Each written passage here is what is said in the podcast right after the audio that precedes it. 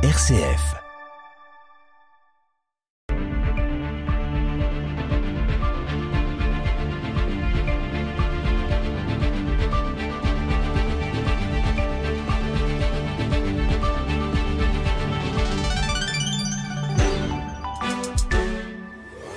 « 18h10, bonsoir et bienvenue à toutes et à tous. Ligériens, Savoyards, Dromois et Clermontois, on va parler de vous dans le 18-19.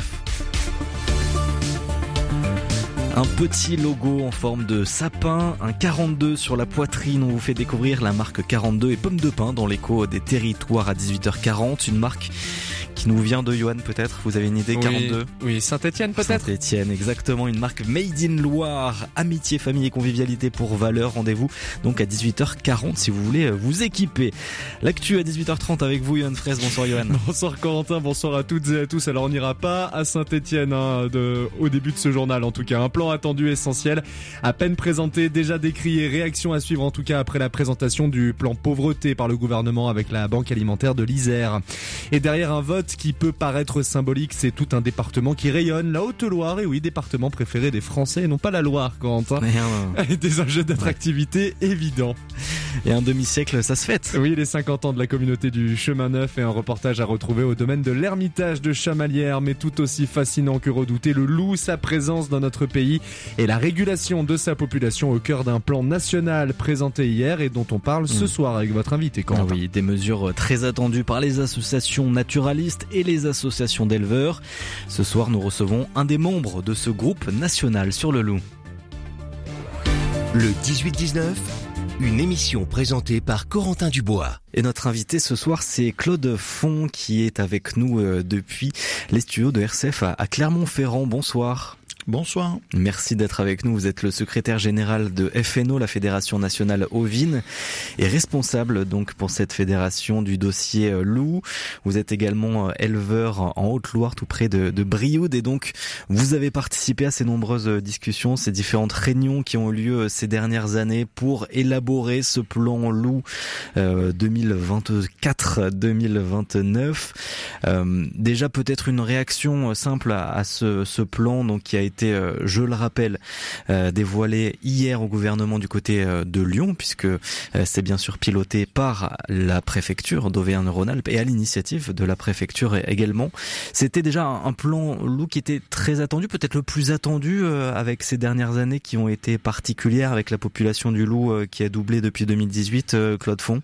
Oui, parce que le plan loup actuel, nous, on, le, on pense que c'est un échec, hein, parce qu'il avait deux objectifs. C'était un, euh, la préservation euh, et l'augmentation de la population de loups, et le deux, la préservation euh, du pastoralisme et de l'élevage euh, en général. Et autant le premier objectif, euh, vous l'avez dit, est, est, réussi, puisqu'on maintenant on dépasse les 1000 loups au niveau national, selon les derniers chiffres de l'Office français de la biodiversité.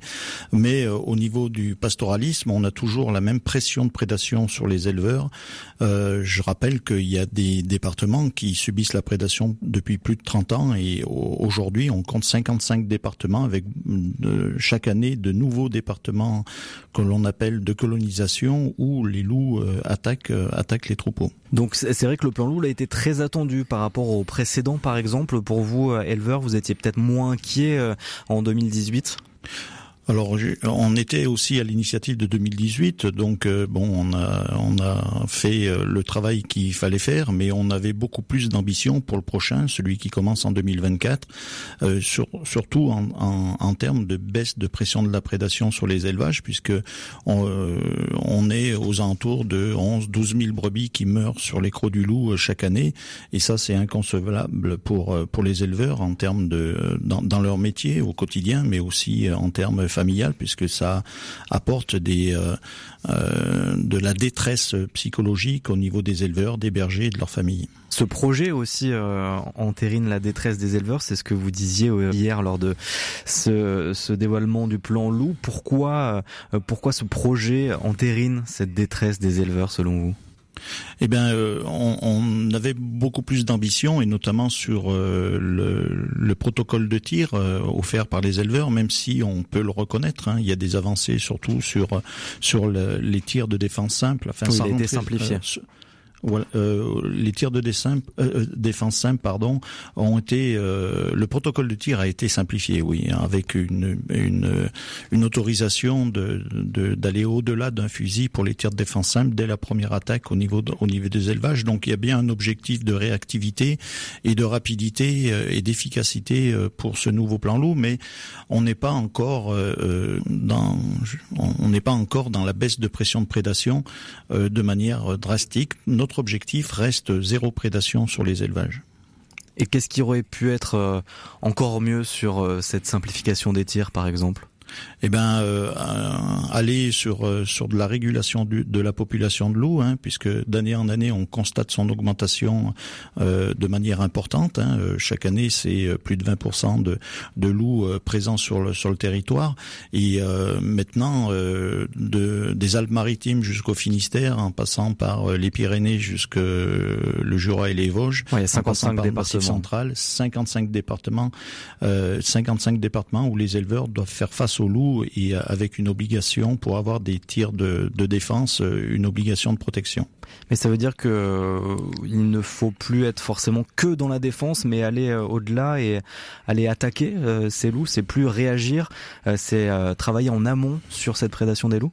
Oui, il faut travailler en amont, alors à la fois sur les, les la protection, mais surtout sur l'intervention, c'est-à-dire qu'il faut qu'on soit capable d'indiquer au loup qu'à l'approche d'un troupeau ou des mesures de protection, il y a un danger, vraiment un danger potentiel pour lui, voire euh, euh il peut se faire prélever. Euh, on n'est pas sur euh, un objectif au niveau de la profession de, de tir de prélèvement, c'est-à-dire on va pas chercher le loup pour pour le tuer, pour on est vraiment sur la défense des troupeaux, c'est-à-dire tous les prélèvements qui sont faits sont faits de manière réglementaire avec des arrêtés préfectoraux, des autorisations en bonne et due forme par rapport à la convention Berne et la directive Habitat, et ils sont faits euh, sur des tirs de défense simples, euh, sur des tirs de défense, pardon, euh, c'est-à-dire sur des loups à proximité des troupeaux en position d'attaque. Il y aurait une indemnisation aussi, c'était une, une des importances et, une des mesures attendues.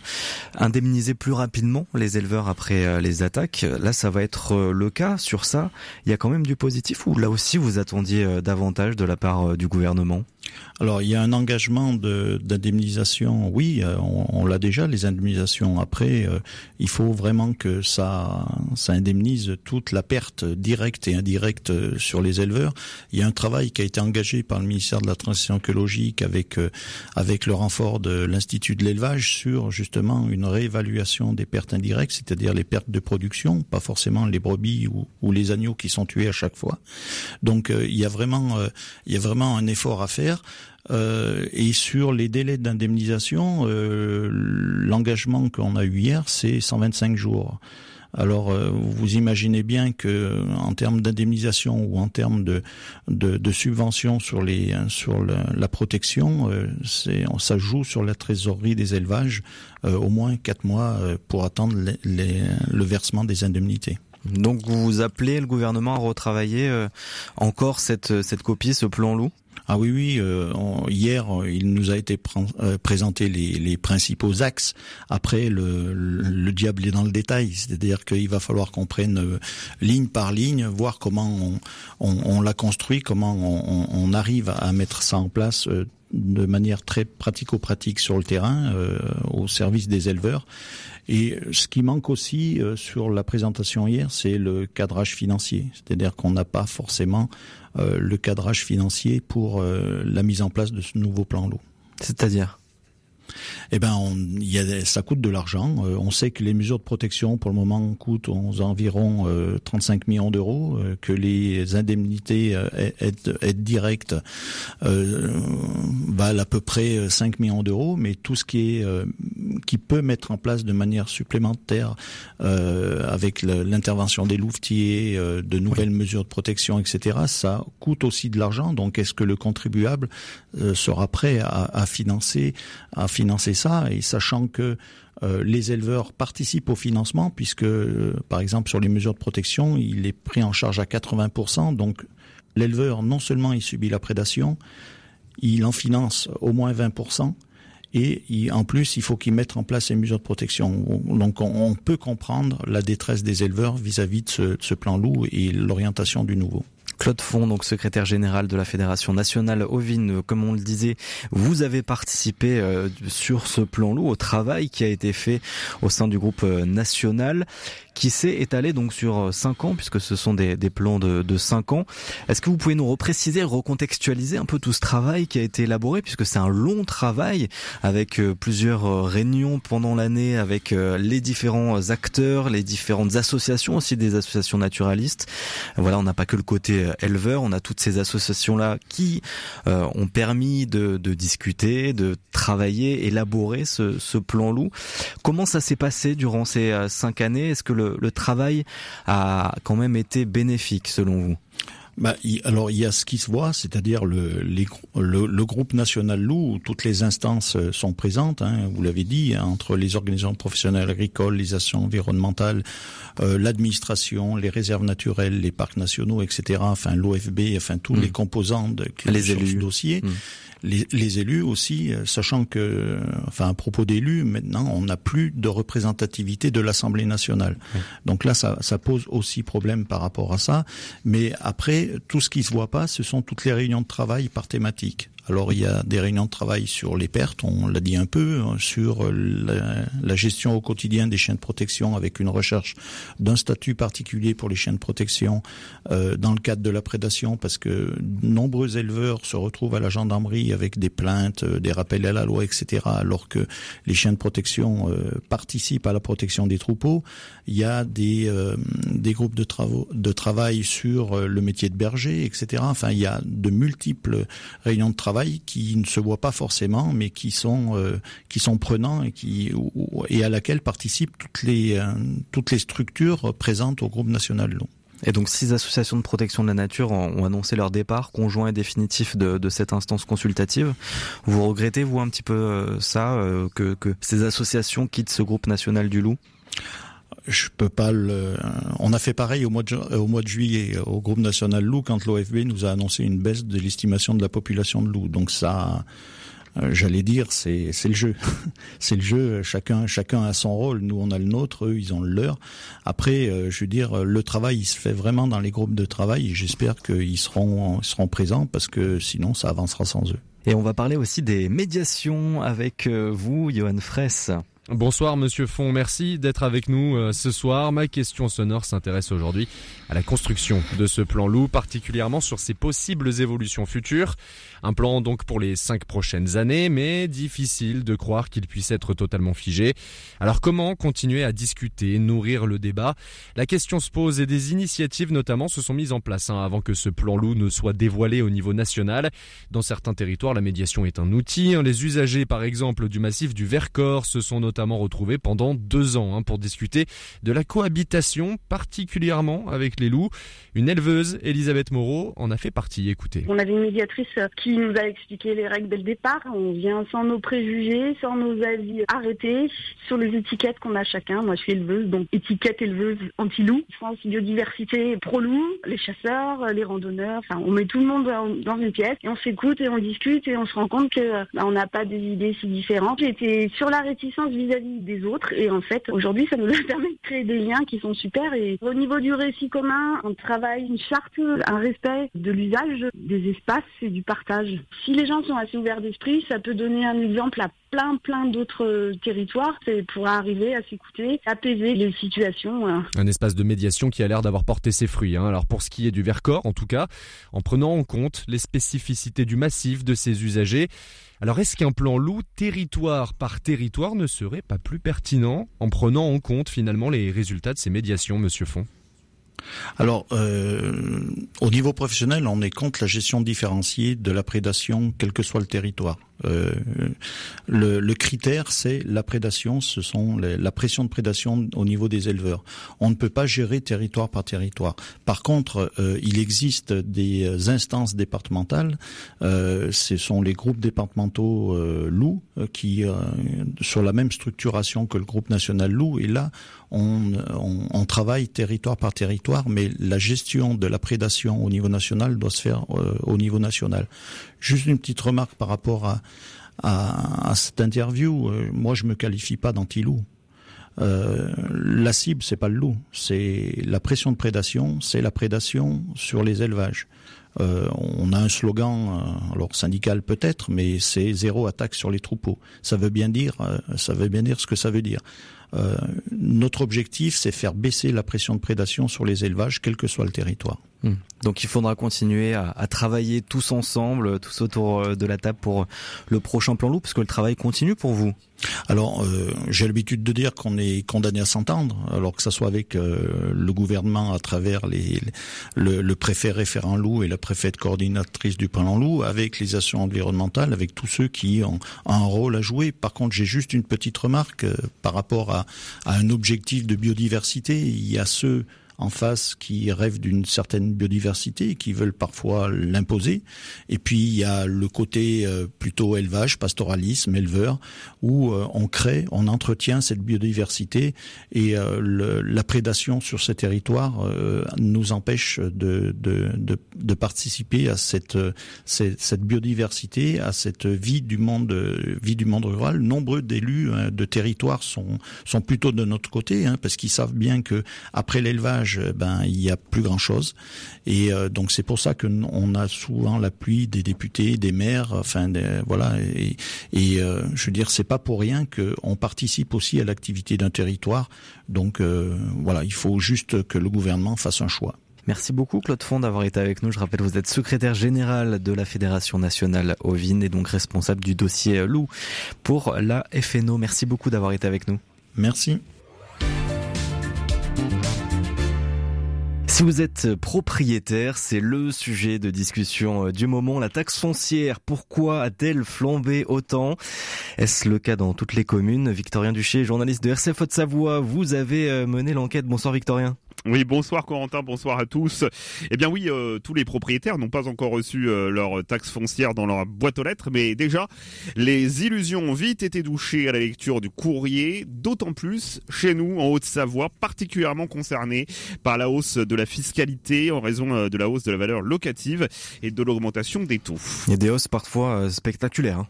Oui, c'est euh, le cas par exemple du côté de Maglan dans la vallée de l'Arve, la plus forte hausse du euh, département, plus de 30% d'augmentation entre 2022 et 2023.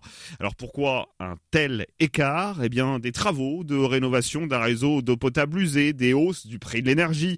C'est ce qu'a confié euh, le maire à nos confrères du Dauphiné libéré. Et pourtant, ce n'est pas à Maglan que la taxe foncière est la plus élevée. C'est bel et bien dans une ville centrale du département à Annemasse, la deuxième ville de Haute-Savoie, à la frontière avec Genève. Ici, le taux de la taxe foncière euh, sur le bâti dépasse les 37% et clairement, la suppression de la taxe d'habitation y est pour quelque chose.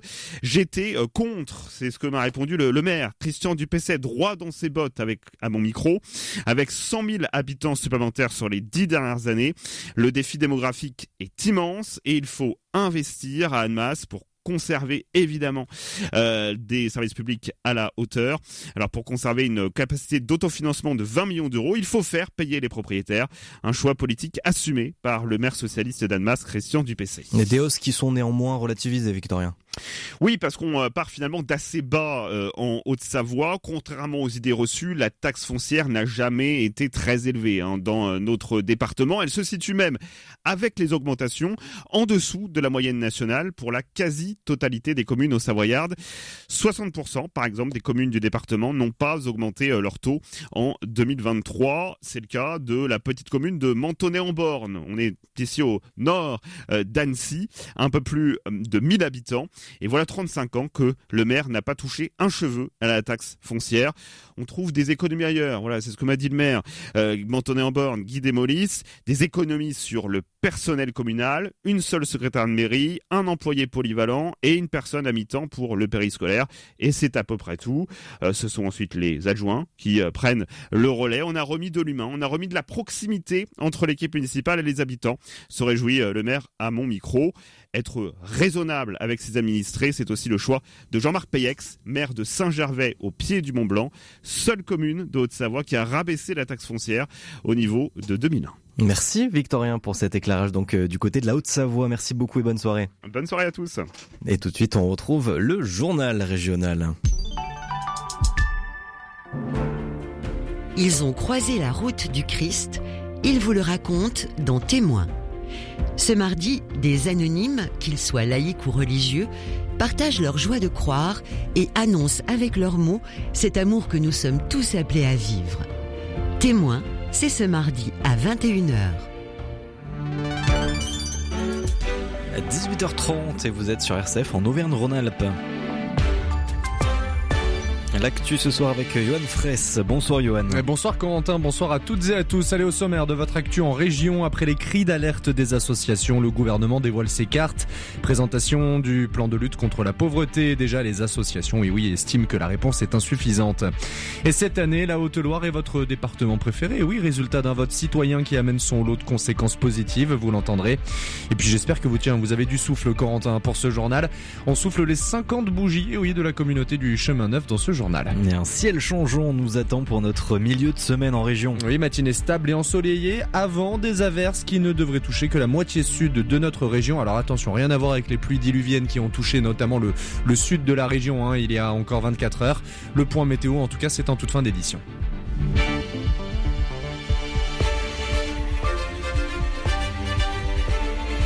Décalé depuis janvier, les réponses gouvernementales sont enfin dévoilées. Oui, un plan de lutte contre la précarité donc présenté hier alors que plus d'un Français sur six vit sous le seuil de pauvreté. Hein, c'est à peu près 9 millions de personnes. Parmi les mesures annoncées, beaucoup concernent les enfants, la jeunesse avec la création d'un passe colo pour les enfants en CM2, l'ouverture de 200 000 places de crèche d'ici à 2030 ou la généralisation des petits déjeuners gratuits.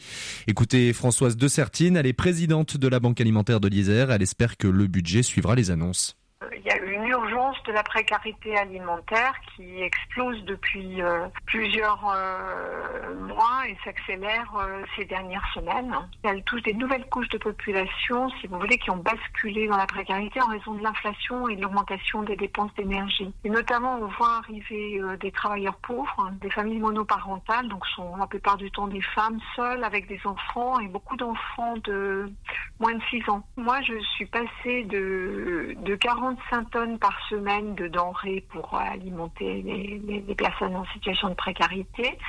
Euh, donc ça, c'était 45 tonnes en janvier. Aujourd'hui, je suis à 60 tonnes. Donc ce qu'on attend, euh, c'est une vraie prise de conscience de ça pour qu'on arrive à mettre en face les bonnes quantités avec le bon équilibre nutritionnel. Et on continue ce journal avec le jour d'après pour la, Drôme et l'Ardèche. Des dégâts bien visibles après les pluies diluviennes qui ont touché notamment les deux départements hier.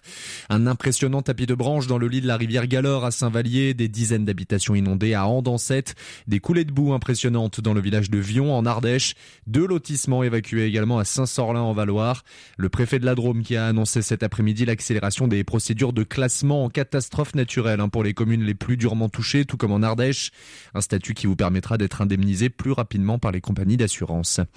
Et les enfants doivent être contents, ça oui, mais peut-être un peu moins les parents. Pas de cours jusqu'à jeudi pour les 280 élèves de l'école primaire Albert Camus de Villefranche-sur-Saône dans le Rhône. L'établissement fait face à une nouvelle invasion de punaises de lit.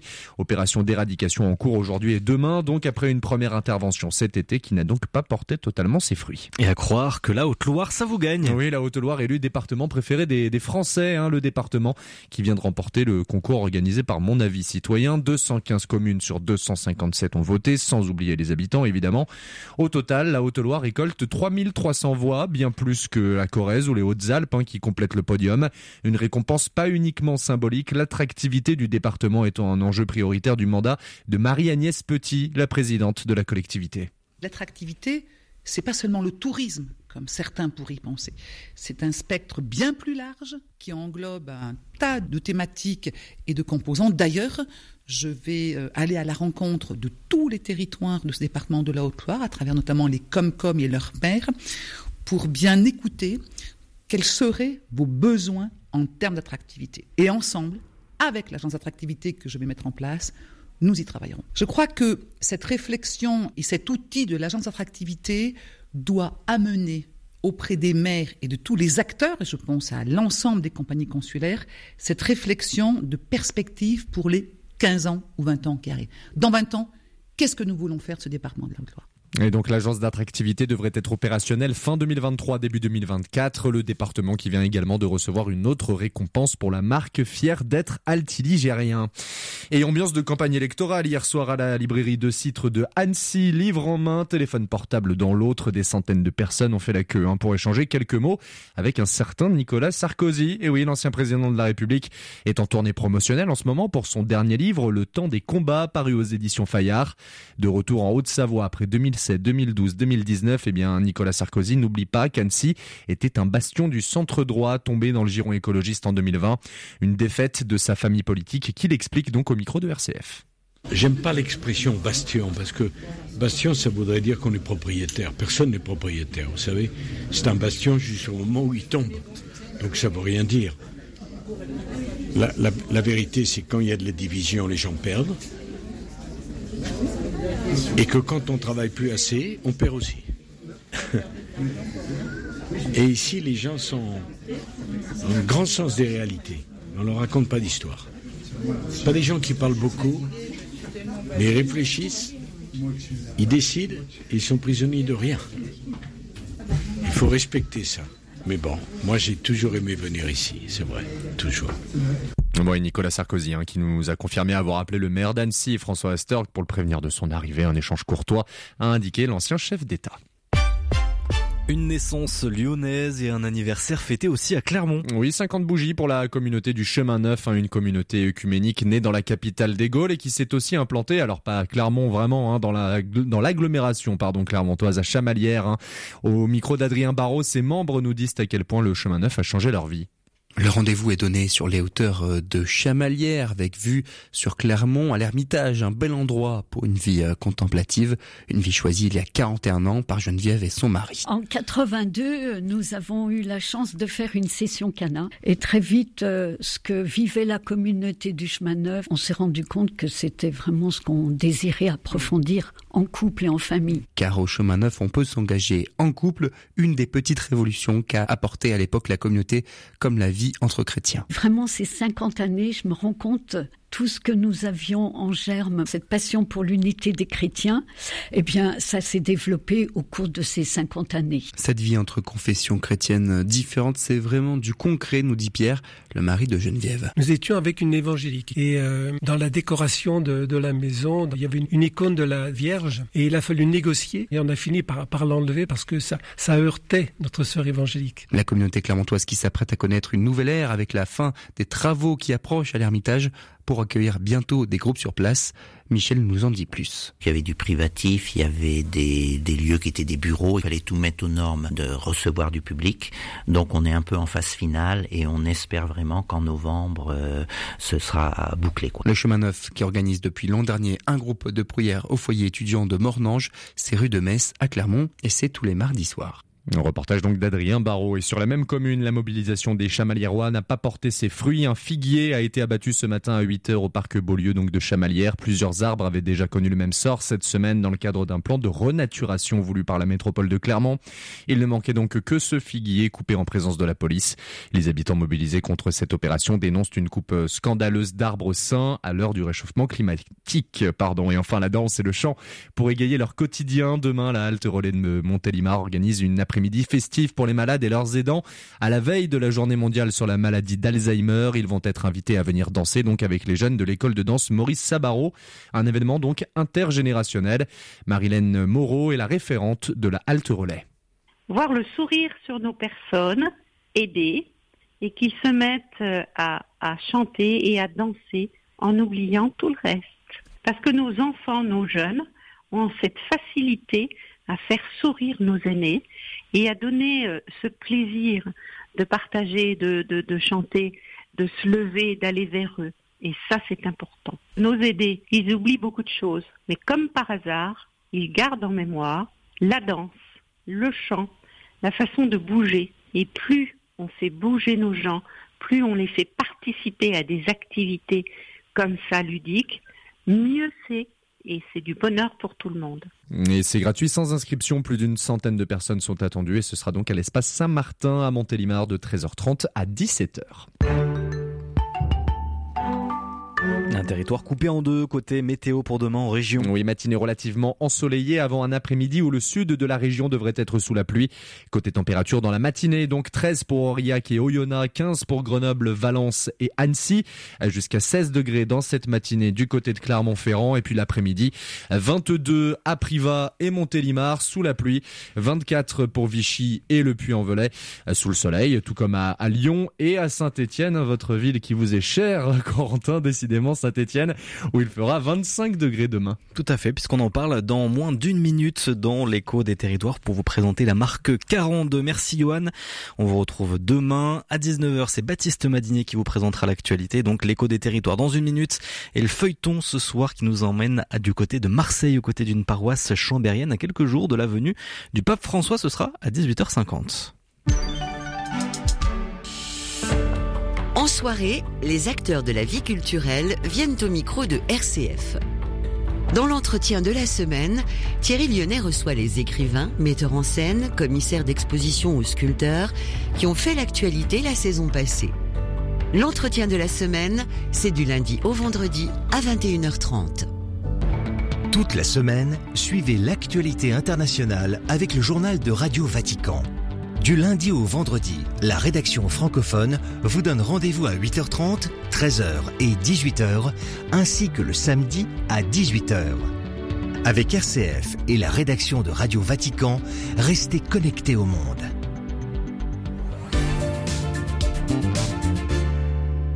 18h41, l'heure de votre échappée en région. On prend le temps de naviguer en Auvergne-Rhône-Alpes ce soir, même si on sortira un petit peu des frontières, puisque le pape François sera à Marseille en fin de semaine. Eh bien, nous, chaque soir, dans le feuilleton, on remonte les traces de cette visite aux côtés de la paroisse de Chambéry, en séjour dans la cité phocéenne. Vous savez à quand remonte l'invitation du pape? Eh bien, réponse dans le deuxième épisode, dans moins de 10 minutes. Mais d'abord, pour ouvrir cette échappée en région, l'écho des territoires et zoom aujourd'hui sur une marque ligérienne. C'est avec l'idée de bracelets 100% made in noir assemblés à la main qu'est née la marque 42.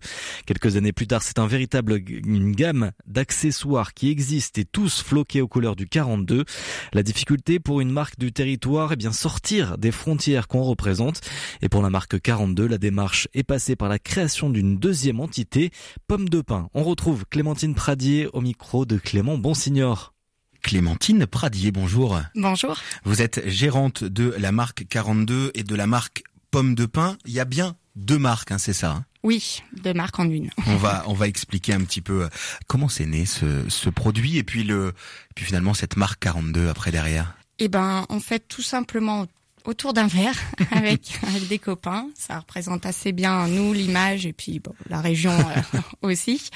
Euh, en fait, moi, je crée déjà des bijoux et on s'est dit, bah pourquoi euh, pas en faire un en mettant notre département en avant. On dit, on fera un, un buzz de deux trois mois et en fait, bah, sept ans après, on est toujours là avec ce fameux bracelet qui reste encore et toujours euh, notre meilleur produit. Le buzz dure toujours et dans les cinq continents finalement. Oui, ouais, on en est fiers, mais on en expédie de partout. Comment on est venu à, justement à créer ce, ce produit? Il faut le dire aussi, on essaye que là que le produit soit local. Oui, tout à fait. Euh, bah déjà, ça a été euh, trouver le design, parce mhm. que 42 oui, mais en chiffres, en lettres, en, en dessin, comment. Euh, donc on a fait pas mal d'essais et euh, c'est vrai qu'on s'est tourné vers euh, l'acier inoxydable parce qu'on voulait vraiment quelque chose qui dure et qui qui bouge pas. et en fait, après plein d'essais, on est parti sur un 42 simple et efficace, avec un petit design quand même euh, au niveau du, euh, du 4. Et après avec euh, en cordon, parce que c'est vrai que le cordon, ça reste un matériau assez solide et surtout, on peut le garder au poignet. On voulait surtout que personne l'enlève. Donc, on peut tout faire avec et ne jamais le quitter. Qu'est-ce qui a fait que, allez, après le bracelet, on va, on va essayer autre chose? On voit que le buzz marche deux, trois mois. Qu'est-ce qui fait qu'après on a envie d'aller plus loin encore? On a envie de continuer de mettre notre département euh, en avant et de continuer surtout cette belle histoire euh, qu'on a débutée. Puis ouais, cette aventure avec les copains, on aimait, donc euh, on n'avait pas trop envie de s'arrêter là en fait. et du coup, bah, c'est vrai qu'on a décliné avec des porte-clés, euh, et puis après des pochettes, euh, des serviettes, euh, plein de choses, et maintenant aussi des vêtements, euh, aussi quelques petits vêtements pour bébé où on retrouve notre 42 dessus et qui plaisent bien en annonce de grossesse ou en cadeau de naissance. C'est marrant, on a un petit euh, bavoir par exemple où c'est marqué je n'ai pas choisi d'être stéphanois, euh, j'ai juste eu de la chance. On a aussi un, un, un petit t-shirt, un petit body pour les enfants où c'est marqué mini stéphanois pure souche. C'est tout mignon ça. Ça plaît beaucoup, euh, ouais, pour les cadeaux justement, euh, ouais. Comment on fait pour euh, pour être une marque finalement de euh, de territoire on va le dire comme ça. Hein. Alors, on, on, va parler de pommes de pain où effectivement euh, l'identité 42 est, est, pas marquée sur tous les produits, donc c'est plus facile pour les pour l'export en dehors des frontières du département.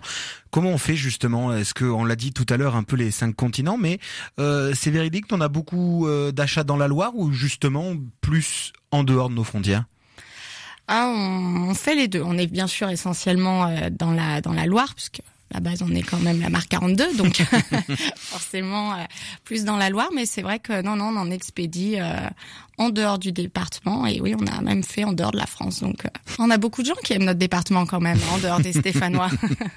on est assez accueillant, donc les gens souvent nous aiment bien quand même. Alors le textile, on a euh, finalement alors de tout hein, comme produit, ça va de la doudoune au sweat en passant par le polo et le et le t-shirt, euh, avec le fameux logo, cette pomme de pain et non pas un babet. Oui. Pourquoi Vous me voyez venir, hein, oui, de toute façon. oui, oui, depuis cinq ans, la question revient. Elle revient beaucoup. c'est vrai. Euh, oui, c'est vrai qu'on a choisi pomme de pain, mais on a longuement hésité hein, quand même, hein, babet, pomme de pain. Euh, et en fait, on avait envie euh, pouvoir sortir du département un peu plus facilement. Et du coup, c'est vrai que pour pouvoir parler à tout le monde, on a opté pour euh, pomme de pain. Oui, parce que c'est une des difficultés un petit peu quand on est euh, une marque de territoire, comme euh, peut l'être la marque 42, c'est qu'effectivement, il faut pouvoir un peu, bah, il faut une stratégie de développement. Enfin, c'est normal pour une entreprise. Donc, effectivement, il faut pouvoir euh, un peu sortir là pour le coup des frontières. C'est plus facile avec la marque Pomme de Pain. On le voit aussi, euh, vous le voyez vous aussi sur, je sais pas, les commandes internet, par exemple. Euh, oui, même pomme de pain, euh, on mmh. en envoie, euh, on en envoie en dehors du département quand même. Sur cette marque pomme de pain, alors on a par exemple un sweat homme vert où c'est marqué stéphanois pure souche. Donc là, effectivement, on est ancré dans le territoire, mais on a aussi juste avec le petit symbole pomme de pain. Et là, même nos amis lyonnais peuvent le porter sans problème.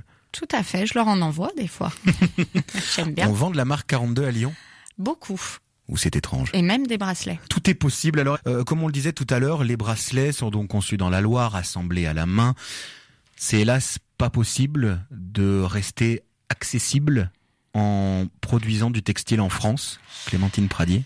Non, effectivement, j'avais regardé euh, parce que bah, dans notre belle région, on a aussi euh, de belles entreprises qui sont dans le textile, euh, mais c'est vrai que euh, au départ pour le lancement, c'était euh, ouais, compliqué de faire du 100% made in Loire à des prix abordables. Et nous, c'est ce qu'on ce qu'on voulait dès le départ, c'est pouvoir habiller vraiment tout le monde.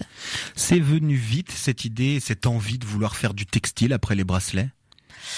Bah alors nous, c'est vrai qu'on est assez euh, amis, famille, et euh, cette envie de, oui, de d'équiper tout le monde avec surtout les mêmes produits, parce que c'est vrai qu'on retrouve euh, aussi bien des t-shirts, des sweats pour adultes, pour enfants. On aime beaucoup ce côté matchy matchy, euh, et euh, et c'est vrai que euh, oui, c'était ça s'est fait naturellement. On en avait envie et, et on s'est lancé dans l'aventure heureux parce que effectivement c'est vrai qu'on retrouve euh, des matchs entre les euh, les enfants et les parents. Finalement on peut être trois à avoir le, le même pull. Oui c'est les enfants les parents euh, par exemple et même les grands-parents évidemment il y a pas d'âge il y a pas d'âge pour porter la la pomme de pain alors évidemment donc euh, la production, on l'a dit, n'est pas en France. On essaye quand même de euh, de respecter une éthique, etc. C'est quand même important pour vous.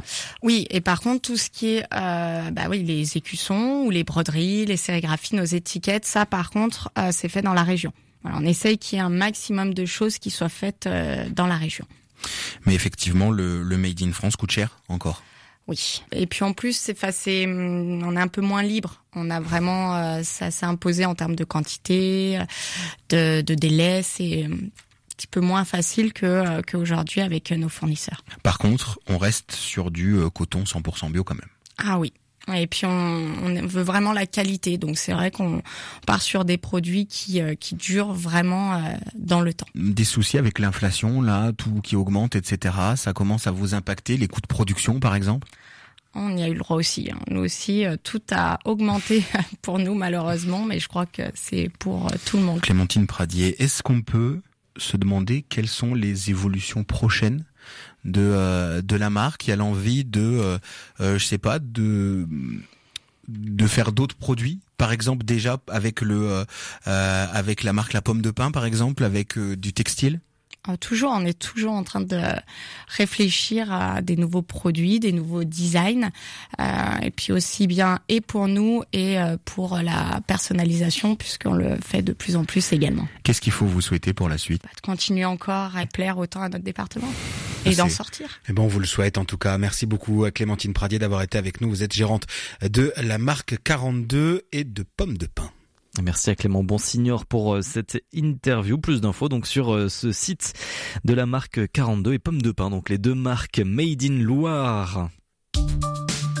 Le 18-19, le feuilleton de la semaine. RCF propose une programmation spéciale à l'occasion de la venue du pape François à Marseille. C'est vendredi et samedi pour des rencontres méditerranéennes. Une paroisse de Chambéry qui a fait le voyage dans la cité phocéenne il y a quelques mois. Nous les retrouvons donc toute cette semaine entre Notre-Dame de la Garde, une rencontre avec la paroisse Sainte-Marthe dans les quartiers nord et bien sûr un peu de tourisme. Anne-Charlotte de Bec de Lièvre les a suivis. Oui, Rosine. Dominique. Vincent. Oui. Attends, mais Rosine, elle a pas dit. C'est Lopi. Evelyne. Evelyne. Nous sommes aujourd'hui à 500 mètres de la gare Saint-Charles, au centre Mistral. C'est la maison diocésaine de Marseille, mais on y trouve aussi l'Institut catholique de la Méditerranée. Alors la trentaine de paroissiens de Chambéry ont rendez-vous avec Christelle Buja, la religieuse auxiliaire du sacerdoce et responsable diocésaine de la pastorale de la santé. Elle a également écrit un livre dans les années 2000, Dieu parle dans les banlieues du monde. Elle évoque avec le groupe la venue du pape François et les rencontres méditerranéenne prévue déjà de longue date. La première étape de, de, de, cette journée-là sera une prière. Vous l'avez peut-être vu, la stèle qui est à Notre-Dame de la Garde. En montant, il y a une stèle qui est la stèle qui existe depuis très longtemps euh, à la mémoire des marins euh, décédés en mer et qui maintenant donc reste celle des marins, hein, de, tout type de marins, mais aussi celle des migrants. Euh, voilà, vous l'avez vu. Voilà, donc le premier, la première étape de la journée euh, avec le pape François sera un temps de prière euh, au pied de, ce, de interreligieux d'ailleurs au pied de, de cette stèle. Et c'est une des raisons qui l'a poussé à venir? Alors l'invitation du pape François à Marseille euh, dure depuis un certain temps. Hein, voilà, à plusieurs reprises, à plusieurs reprises je pense peut-être déjà Monseigneur Pontier, mais en tout cas Monseigneur Aveline, à plusieurs reprises euh, l'avait, invité, et en lui disant si vous devez venir en France, c'est à Marseille qu'il faut venir. Euh, non, pas, non pas parce que le reste de la France n'est pas bien, bien évidemment, mais à cause, à cause justement des défis de la Méditerranée. Voilà, à cause des défis de la Méditerranée, et en disant mais Marseille est la porte de l'Europe aussi en venant de la Méditerranée, Marseille est la porte de l'Europe. Thierry, quel retour sur cette euh, rencontre ici au centre Mistral? Bien d'abord, euh, la chose qui frappe, c'est euh, la taille et l'activité de ce diocèse. On est dans un diocèse qui n'a rien à voir avec le nôtre, par son assise, par le, territoire qu'il couvre. donc il y a beaucoup plus d'initiatives, effectivement, que, que chez nous. Bon. Euh, ce qui est frappant, ce qu'on entend, c'est effectivement la, préparation de, ces rencontres de la Méditerranée. C'est l'implication qui est liée euh, du diocèse dans le dialogue interreligieux. En arrivant ici, je pensais que Christelle, la sœur qu'on rencontrait, était impliquée dans le dialogue interreligieux, puis on découvre à la fin de l'entretien que non, elle est responsable de la pastorale de la santé, mais que elle est de fait très impliquée dans, le dialogue interreligieux, y compris la, préparation de ces rencontres. Euh, dialogue interreligieux euh, dont on entend que à la fois il est complexe et mais nécessaire, puis qu'à la fois bah, il, y a, des obédiences de, certaines religions, certaines tendances qui, qui ne s'en mêlent absolument pas, et, et, disent dialogue interreligieux égale trahison. Euh, à Marseille, il y a le monde entier. Moi, j'ai traversé la France du nord au sud, donc je sais de quoi je parle. Vraiment, on a beaucoup de chance à Marseille.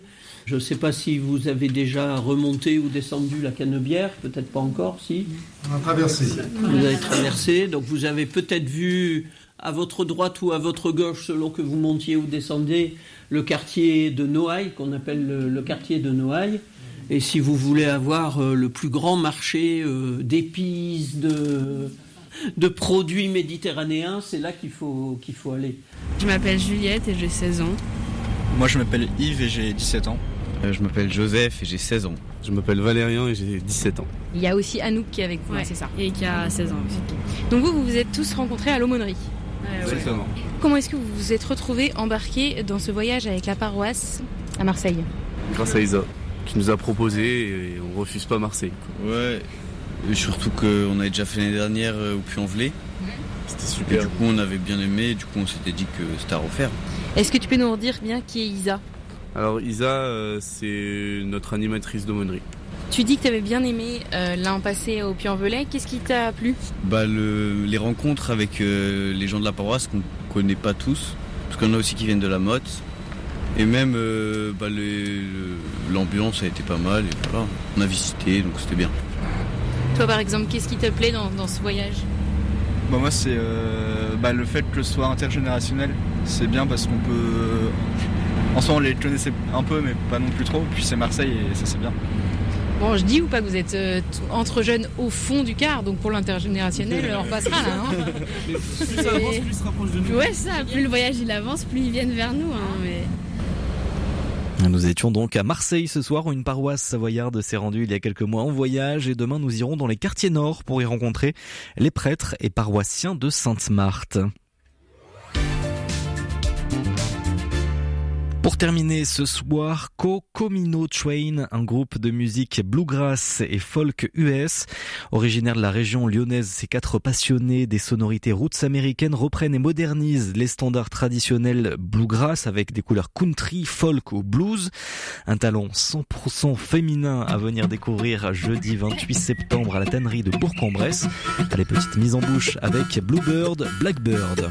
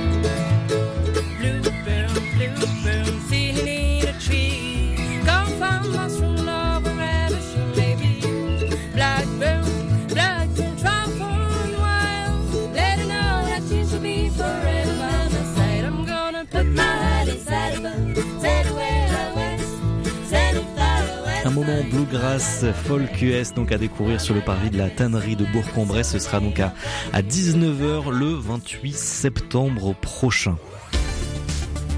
C'est la fin du 18-19 régional, mais toute l'équipe revient demain. Notre grand invité sera Samuel Minot, président de la Fédération nationale du bâtiment en Auvergne-Rhône-Alpes. Un secteur qui traverse une grande crise liée à l'immobilier. On essaiera de comprendre pourquoi. Et pour l'écho des territoires, rendez-vous demain à 18h40 avec le directeur du monastère royal de Brou, un chef-d'œuvre de l'art gothique au cœur de Bourg-en-Bresse et qui abrite le musée municipal. Merci à Benolotte à la réalisation de cette émission. Tout de suite le journal avec Baptiste Madinier. Nous on se dit à demain 18h10. Très belle soirée et prenez soin de vous.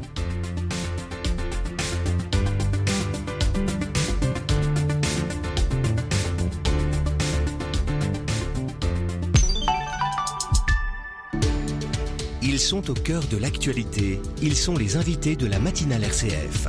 Du lundi au vendredi, l'invité de la matinale répond aux questions de la rédaction en direct à 8h10 en FM et DAB+, et à la demande sur l'application RCF et rcf.fr. Ils ont croisé la route du Christ, ils vous le racontent dans Témoins. Ce mardi, des anonymes, qu'ils soient laïcs ou religieux,